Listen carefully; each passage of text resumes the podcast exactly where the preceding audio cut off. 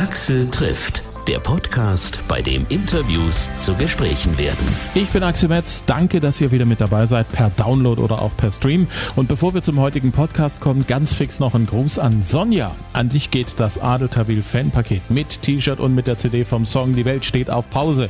Herzlichen Glückwunsch. Und jetzt zu meinem heutigen Gast, dem Musiker Yokai. Newcomer in einem Alter, in dem die meisten sich vor Musik machen, verabschieden. Ich weiß, muss ich ganz ehrlich sagen, über dich so gut wie nichts. Das heißt, ich will alles wissen. Sehr schön, du kannst alles fragen, was du willst. du bist aus Bremen. Das ist richtig. Äh, gebürtiger Bremerhavener und dann jetzt in äh, Bremen äh, wohne ich. Ich muss ja sagen, als Kind war ich irgendwie so ein bisschen, ich war naiv, ich war aus dem Osten, ich konnte es mir nicht angucken und ich war immer der Meinung, Bremerhaven und Bremen, das sind irgendwie, na, wie soll man das sagen? Also Bremen ist die Stadt und Bremerhaven ist irgendwie ein Vorort. Ja, das ist das ist ein bisschen so. Es ist so wie zwei getrennt voneinander großgezogene Zwillinge. Wobei der eine ein bisschen hübscher ist und der andere ein bisschen weniger hübsch. ich vermute mal, Bremen gefällt dir besser. Ich mag beide super gerne, aber wenn man jetzt von, dem, von, dem, von rein äußerlichen Werten geht, ist Bremen ein bisschen hübscher, ja. Eine Schlagzeile, die ich äh, gelesen habe über dich, ist äh, Storytelling und Hip-Hop treffen auf Popmusik. Und dann gab es in Klammern Story-Pop Fragezeichen.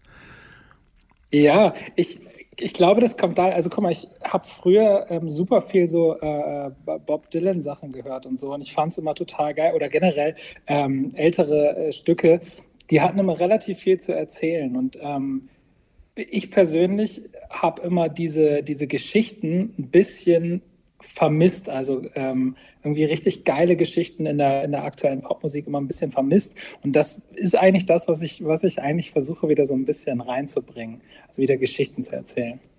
Das finde ich sehr, sehr ehrenwert.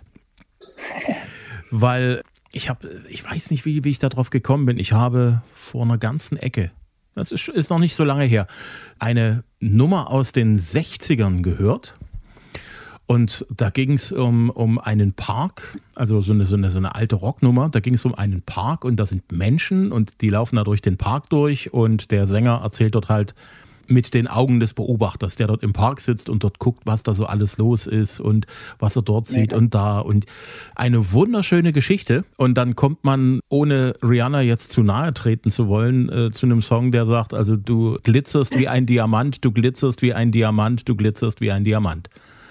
Ja, das, ich, ich glaube, daran ist auch nichts auszusetzen. Ich finde, das hat alles seine Daseinsberechtigung. Es ist einfach nicht das, was ich persönlich so richtig für mich machen möchte. Ich finde es ja auch spannend, wenn eine Geschichte erzählt wird in einem Song. Voll, voll. Voll. Eigentlich sollte ein Song so sein wie ein gutes Buch, aber in drei Minuten. Wann hast du so die Berufung in dir aufkeimen bemerkt? Wo du irgendwo, gibt es da so einen Moment, wo du sagst, ja, irgendwie das sollte ich tun, zumindest als Hobby?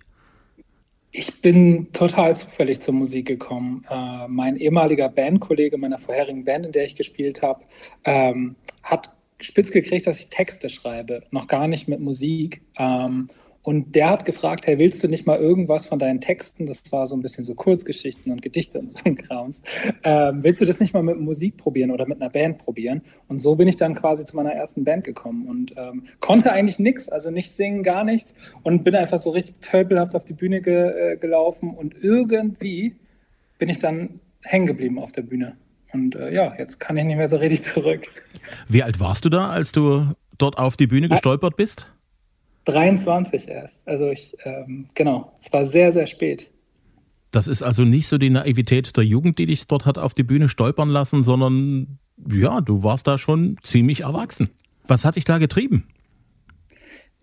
Ey, ich weiß es gar nicht. Also ich glaube, dass ja sowieso, äh, wenn du so studierst und all so ein Kram, dann ist ja sowieso dieses ganze Erwachsenwerden so ein bisschen nach hinten verschoben. Ich glaube, du bleibst dann so ein bisschen länger in der, in der Pubertät hängen. Und äh, vielleicht war es doch noch so ein bisschen jugendliche Naivität. Ähm, aber ich, ich weiß nicht, es war einfach, war einfach so das Gefühl, ähm, das mal auszuprobieren, einfach auszuchecken, ob das was ist und ob ich das überhaupt kann. Und ich sage mal so, das Feedback, die Energie hat mich so umgehauen, dass ich, dass ich einfach wusste, dass das ist. So. Nun gut, also ich kann das schon in einer Weise nachvollziehen, wenn du studierst das ist so ziemlich eines der letzten Zeitfenster, wo man sich sowas noch traut. bevor man dann sagt, gut, jetzt muss ich irgendwie zusehen, dass ich jetzt die richtigen Praktika habe, um dort nach dem Studium den richtigen Job zu kriegen. Ja, während des Studiums da einfach nochmal gucken, was so geht, so auch mal rein spaßmäßig zu gucken, mache ich sowas, mal schauen, was dabei rauskommt. Das ist so die, die, die letzte Bastion von Jugend, da hast du schon tatsächlich recht. Ja, voll. Und viel zu viele Partys und das passt ganz gut mit Musik zusammen. Von daher, ich habe hab auch ein bisschen länger studiert, kann ich dir mal verraten. In der Schule hat es dich nicht gezwickt, Musik zu machen? Ich habe nie eine Berührungsmenge gehabt. So manche Leute kriegen das ja irgendwie so mit der Muttermilch und ähm, andere äh, machen dann irgendwie mal äh, früh lernen Gitarre in der Jugend und so. Ich hatte mal irgendwann eine Gitarre in der Hand, aber habe es nie so durchgezogen und ähm, bin dann echt nur wirklich über diese, so, dass ich, dass ich Hip-Hop total gefeiert habe, dass ich Rap-Musik total gefeiert habe, zum Texten halt gekommen. Ne? Und ähm, ja, und zum Glück habe ich jemanden getroffen, der das mir so gezeigt hat. So, und sonst wäre ich dann nie, wäre ich nie bei Musik gelandet. Glaube ich. Das ist schon eine coole Geschichte. Was hast du denn eigentlich studiert? Soll ich das jetzt wirklich sagen? Gerne. Ich hab, äh, ist richtig das Schrecklichste, was du dir vorstellen kannst. Ich habe Lärm mal studiert. Also ich bin eigentlich gelernter Lehrer ähm, und habe aber ziemlich schnell gemerkt, dass das nichts für mich ist. So ich keine Ahnung, wenn du Musiker bist, so, dann versuchst du ja immer vor so Systemen wegzulaufen. Und was mir nicht so ganz klar war, war, dass ich halt mit dem Lehramt irgendwie genau in so ein System reinsteuere, von dem ich eigentlich nie Teil sein möchte. Und ähm, dementsprechend habe ich dem auch relativ schnell so den Rücken gekehrt. Ne? Hm. Ähm, war halt einfach so, keine Ahnung, also äh, alleinerziehende Mom und so, man wollte irgendwie Geld verdienen und was Sicheres haben und deswegen habe ich Lehramt genommen. Ne? Hm. Und, aber Gott sei Dank habe ich es nicht gemacht. Welche Fächer? Nichts gegen Lehrer, die sind super cool. ähm, ich habe Geschichte und Biologie studiert. Ganz auch noch was richtig wirre, eine wirre Kombo auch noch. und nichts mit Musik? Nee, gar nicht. Also nie irgendwas mit Musik gemacht. Ich hatte tatsächlich sogar in der siebten Klasse, wäre ich fast wegen Musik mal sitzen geblieben. Kein Spaß. Und zwar, weil ich, ähm, ich sollte so Body Percussion auf meinem Körper, sowas trommeln und ich konnte das nicht und meine Lehrerin dachte, ich verarsche sie. Und deswegen wollte sie mir eine 6 geben und bei einer 6 bleibt man sitzen. Konnte, andere Lehrer konnten sie dann zum Glück überzeugen, dass eine 5 auch in Ordnung ist. Richtig Schwein gehabt.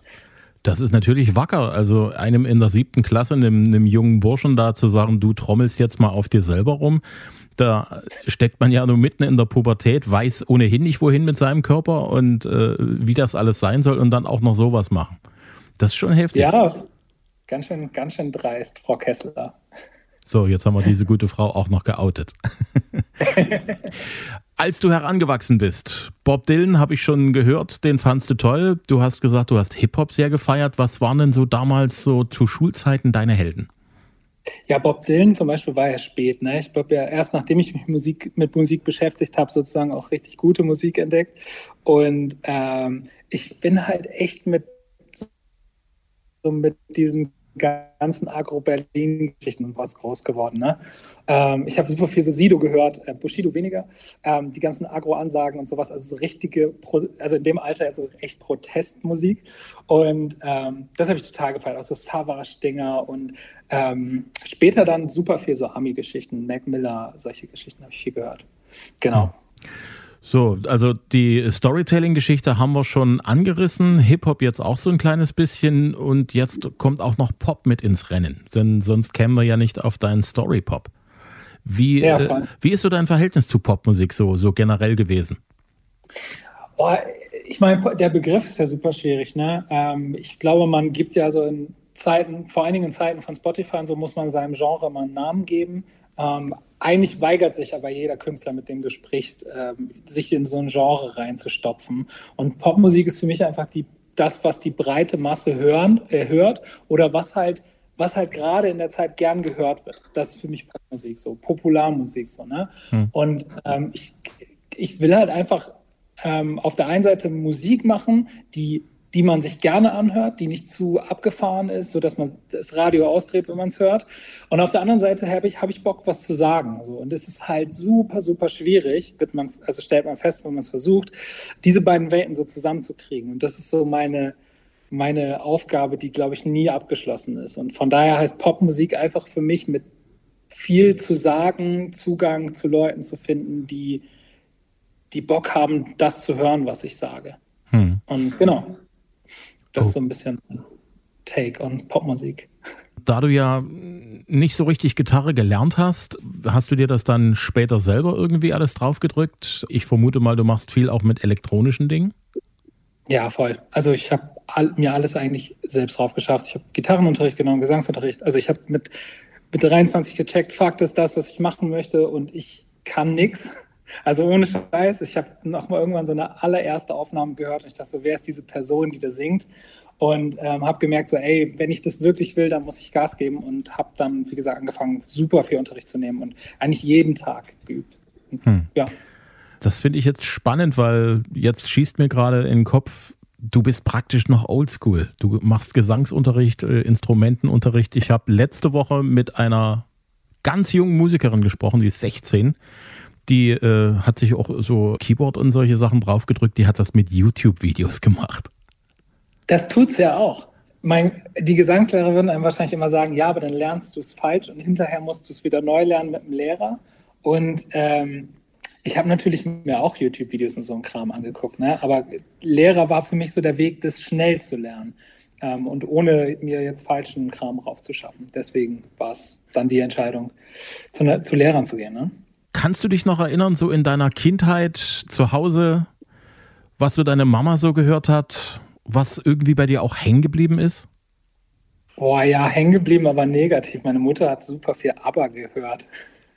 Das, das war jetzt nicht so. Ich meine, es ist irgendwie sind ja so, äh, sind ja echt Hymnen, ne, die man nicht mehr aus dem Kopf kriegt. Aber wenn du das zu viel hörst, dann findest du aber irgendwann auch nicht mehr gut.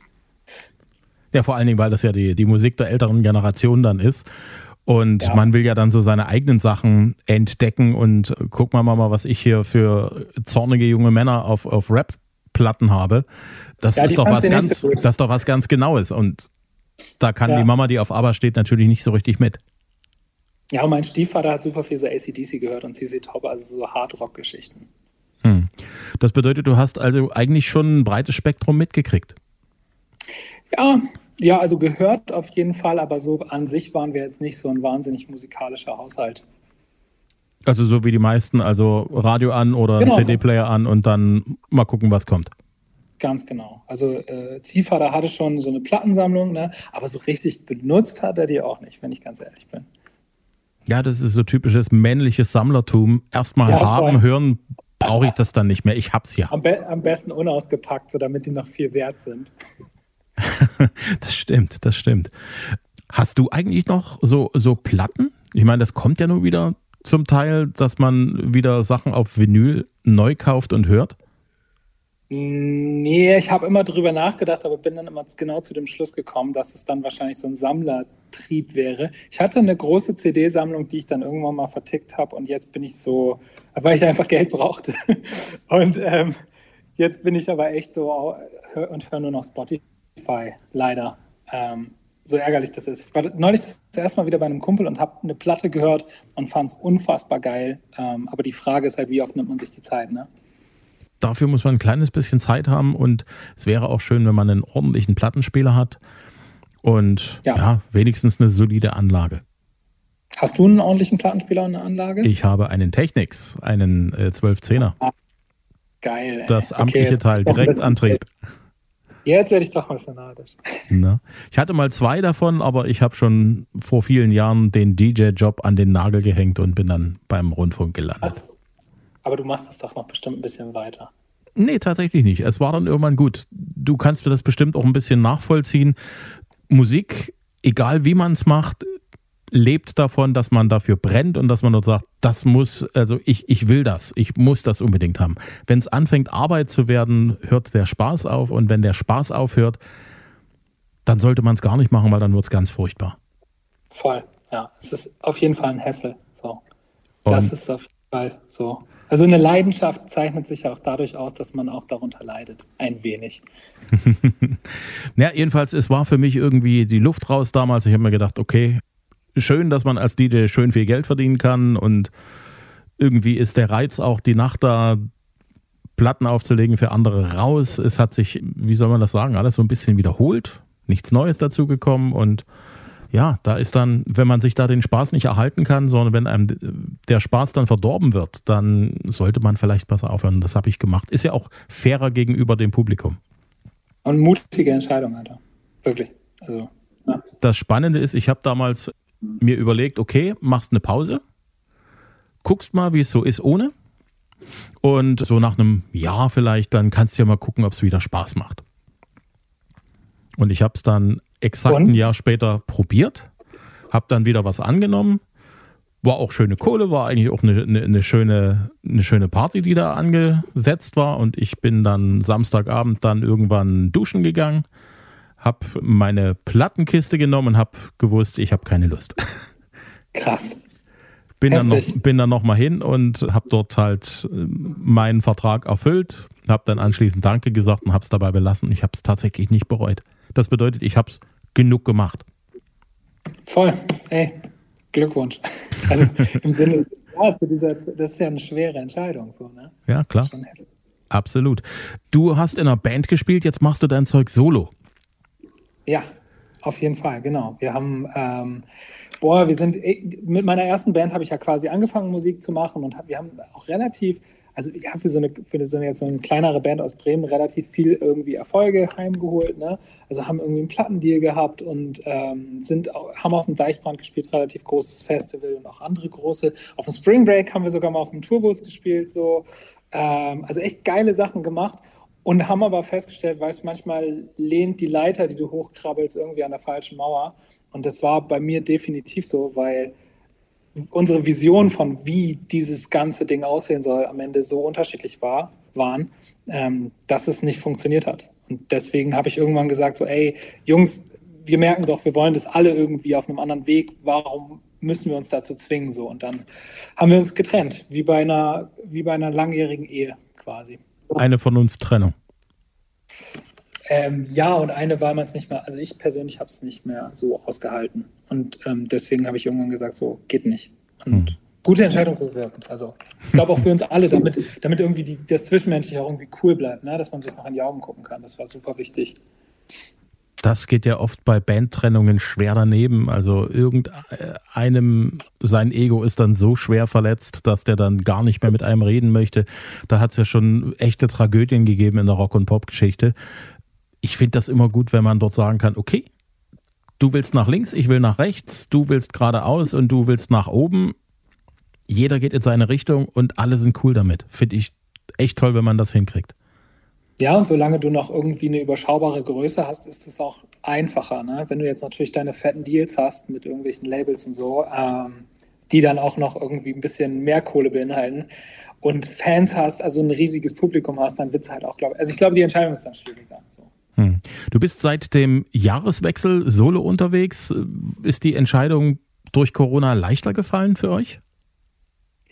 Wir haben das letzte Konzert gespielt, bevor, also in Bremen das letzte, eins der letzten Konzerte vor dem Lockdown überhaupt, das war unser Abschiedskonzert.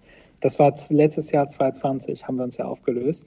Und ähm, von da war eigentlich noch gar nicht klar, wohin das, also wie das ausartet mit Corona. Ne? Wir dachten ja, okay, ist jetzt halt irgendwie mal kurz Lockdown, danach geht es halt nochmal weiter. Ist ein bisschen anders gekommen. Und von daher passt es eigentlich perfekt. So, wir haben uns aufgelöst und Corona war da. Und ein bisschen schwierig war, dass ich irgendwie dann quasi solo direkt in Corona reingestartet bin. Und auf der anderen Seite hat mir das dann aber auch die Zeit gegeben, so an meinem Style zu arbeiten und mich zu finden, wer ich musikalisch überhaupt sein möchte. Und von daher ich würde nicht sagen, dass es mir krass geschadet hat, aber jetzt wäre ich auch froh, wenn es endgültig vorbei wäre, sagen wir mal so.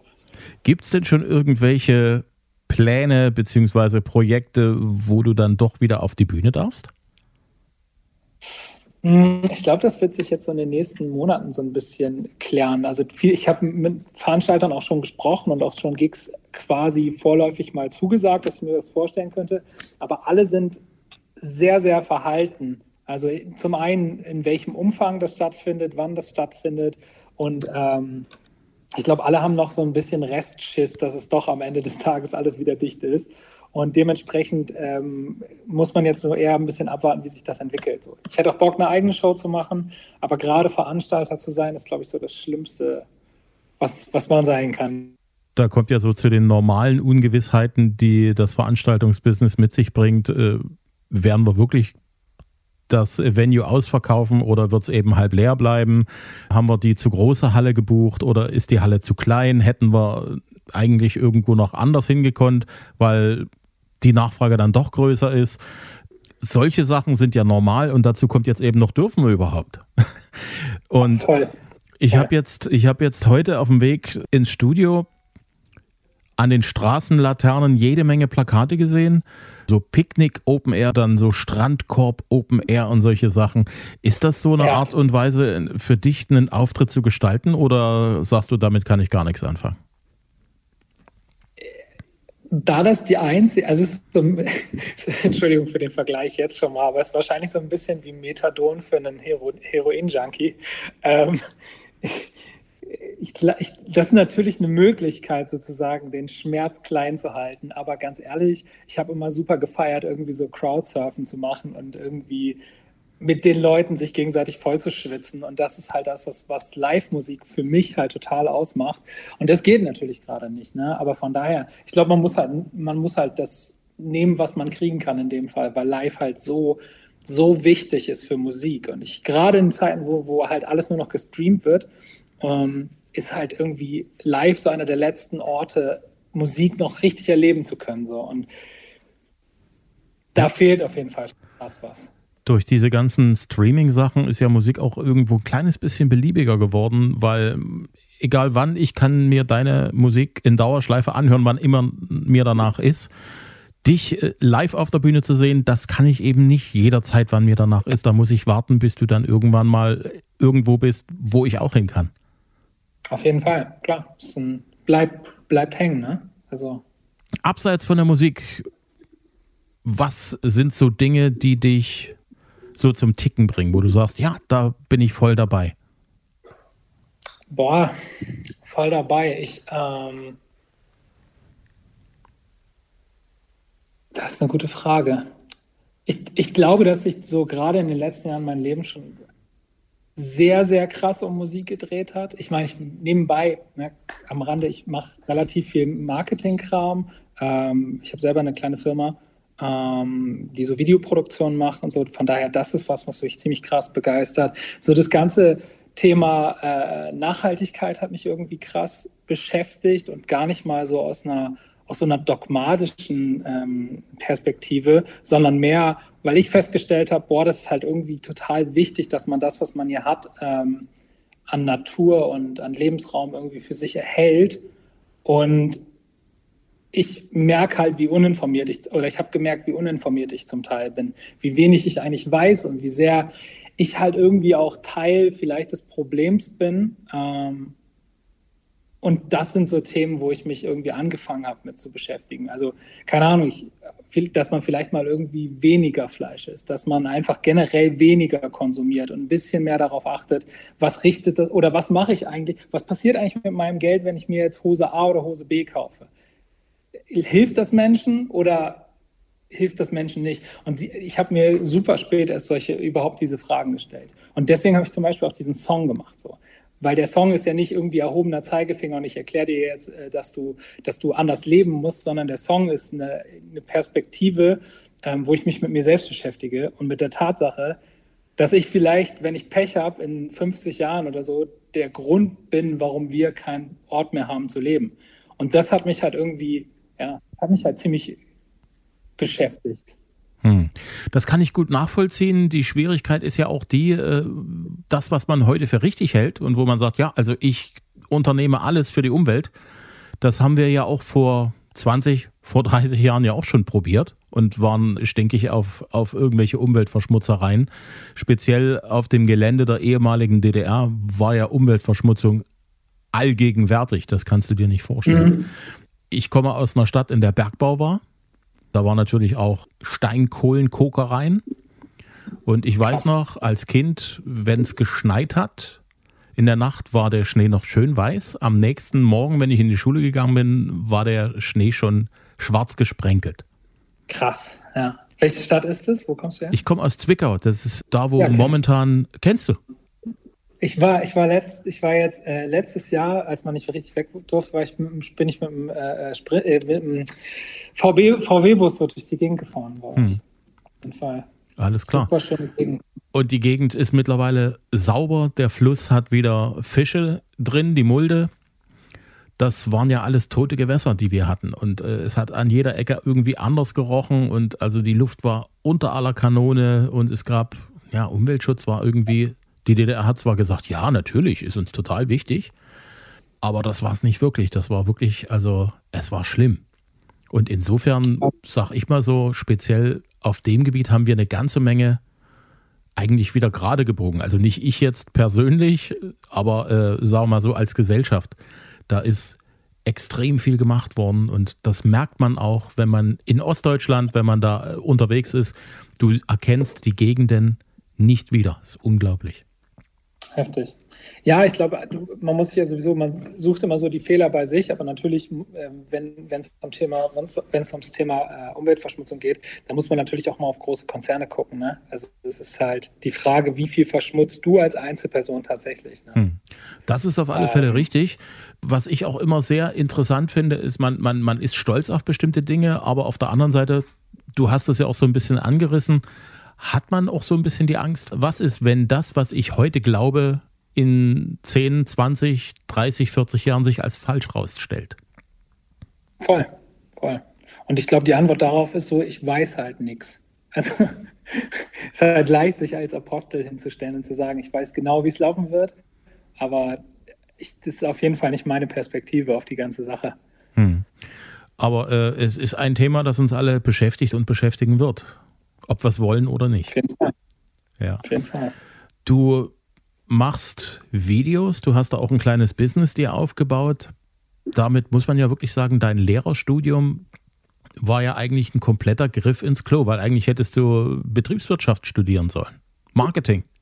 Ja, nee, ich glaube nicht. Ich glaube, ich mache ja bei dem Videopart auch mehr so, den, mehr so kreative Anteile. Und klar hast du immer irgendwie was was, wo du, wo es um irgendwie äh, darum geht, dass du auch irgendwie Geld verdienen musst und klarkommen musst. Aber es ist nie so, nie so mein Fokus. Ich glaube, das ganze Lehrerstudium hat mir super die Möglichkeit gegeben, halt die Sachen zu machen, die ich eigentlich machen möchte, weil ich einfach die Zeit hatte. Und ich glaube, das ist auch so ein Problem, ne? wenn du jetzt eine Ausbildung machst, du kommst direkt aus der Schule in so einen äh, 9-to-5-Job und bist abends total fertig, wenn du von der Arbeit kommst. Das ist halt so irgendwo ja das richtige Leben. Und wo willst, also es ist dann super schwer, noch darüber nachzudenken, was du noch alles machen könntest. Und ähm, von daher ist es schon echt ein Privileg, nicht so viel arbeiten zu müssen ne? Hm. und ähm, Zeit zu haben, nachzudenken. Und auf der anderen Seite kann ich verstehen, wenn du einfach dein Geld verdienen musst. Das ist, macht auch total Sinn. Klar. Irgendwo von muss man ja sich ernähren können und sich irgendwas anziehen so. und irgendwo drin wohnen. Das ist als Musiker manchmal gar nicht so einfach. Das glaube ich dir. Angesichts der letzten 15 Monate, ich habe da viel, viel Schlimmes gehört. Auch äh, von, von äh, Leuten, die sich um andere Menschen Gedanken machen, vor allem so die ganzen Leute, die so rund um den Bühnenbereich zu tun haben. Toll, ich bin so froh, dass ich keine Leute bezahlen muss gerade. Also das, das, das wäre so was, das wird richtig an mir nagen. Wenn ich das Gefühl hätte, so ich habe jetzt vielleicht einen Erfolg gehabt und hätte irgendwie äh, keine Ahnung, drei, ein Team von 30 Leuten um einen rum, die, die für einen arbeiten und die du dann einfach nicht mehr bezahlen kannst. So. Und die haben Familien und so. Das ist so, das kann ich mir nicht vorstellen, wie das sein muss. Auf jeden Fall. Du hast gesagt, du warst in Zwickau schon. Sonst noch irgendwo in Sachsen gewesen?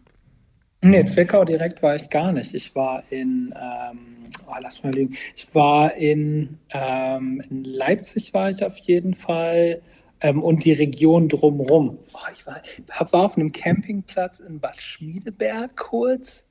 Da mhm. bin ich durchgefahren. Dann war ich in Torgau. Torgau, ja. das war auch sehr schön. Und äh, genau, dann war der Plan eigentlich noch nach Dresden zu fahren, aber ich habe es nicht mehr geschafft, weil ich mich auf meinen Campingplätzen so wohl gefühlt habe. Na gut, genau. man, man, muss auch wieder mal ein Ziel haben und ich würde dir tatsächlich Dresden sehr, sehr ans Herz legen? Ja, auf jeden Fall habe ich auch super viel Gutes darüber gehört. Es soll eine super schöne Stadt sein. Vielleicht kannst du es auch verbinden mit einem Auftritt. Ich würde dich ganz herzlich mega. zu uns ins Studio einladen. damit wir auch mal persönlich miteinander reden können und nicht nur übers Internet reden. Magst du Natur? Ich liebe Natur, natürlich. Voll. Dann ist Dresden tatsächlich oberwichtig, weil gleich in der Nähe von Dresden hast du das Elbsandsteingebirge. Ja, ich habe ich hab Bilder gesehen. Ich muss, es auf jeden Fall steht ziemlich weit oben mit auf der Löffelliste. Auf jeden Fall. Die Wunder, sieht die, wunderschön aus. Ich kenne es von Bildern. Meine Mom war mal da früher, häufiger auch, und die hat auch immer geschwärmt. Hm. Vergiss die Bilder, guck's dir selber an. Die Bilder sind, ja, auch wenn sie schön sind, ein, ein, ein Abziehbild. Glaube ich dir sofort. Das Original, wenn du drin stehst, macht wirklich was her. Super geil. Erste Runde Bier geht auf mich, wenn ich da bin. da freue ich mich drauf. Bremen, die Stadt, in der du viel Zeit verbracht hast. Was muss man in Bremen gesehen haben? In Bremen muss man gesehen haben. Also erstmal meinen Garten. Der ist echt schön.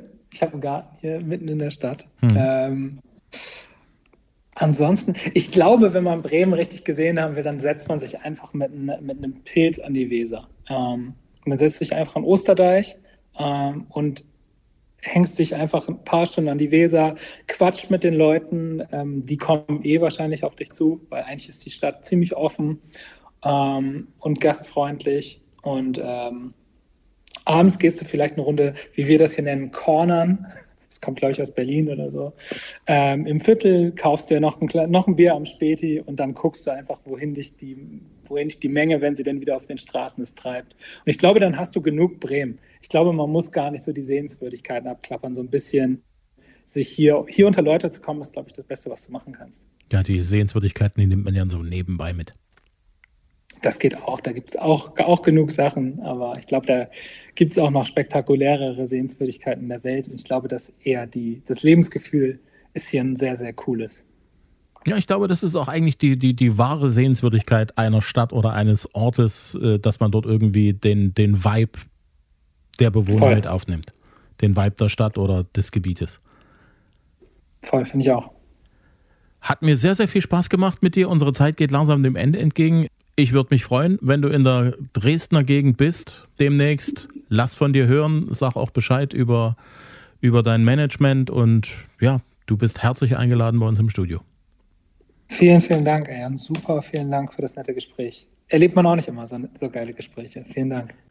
Axel trifft Yokai. Seine Musik hört ihr überall da, wo Musik gestreamt wird, auch auf YouTube. Aktuelles lest ihr auf seiner Facebook-Seite und auch auf Insta. Und wenn es euch gefallen hat, was ihr gehört habt, ja, dann liked uns doch auf Facebook, abonniert uns gerne auch auf Instagram, sagt es gerne weiter unter Freunden und Bekannten. Axel trifft gibt's immer dienstags, immer kostenlos neu zum Hören per Download auf Spotify, auf Amazon, Apple Podcast, Google Podcast, überall da, wo es noch Podcasts gibt, auch in der Radio Player App auf Audio Now und hitradio RTL.de. Bis zum nächsten Mal. Ich freue mich.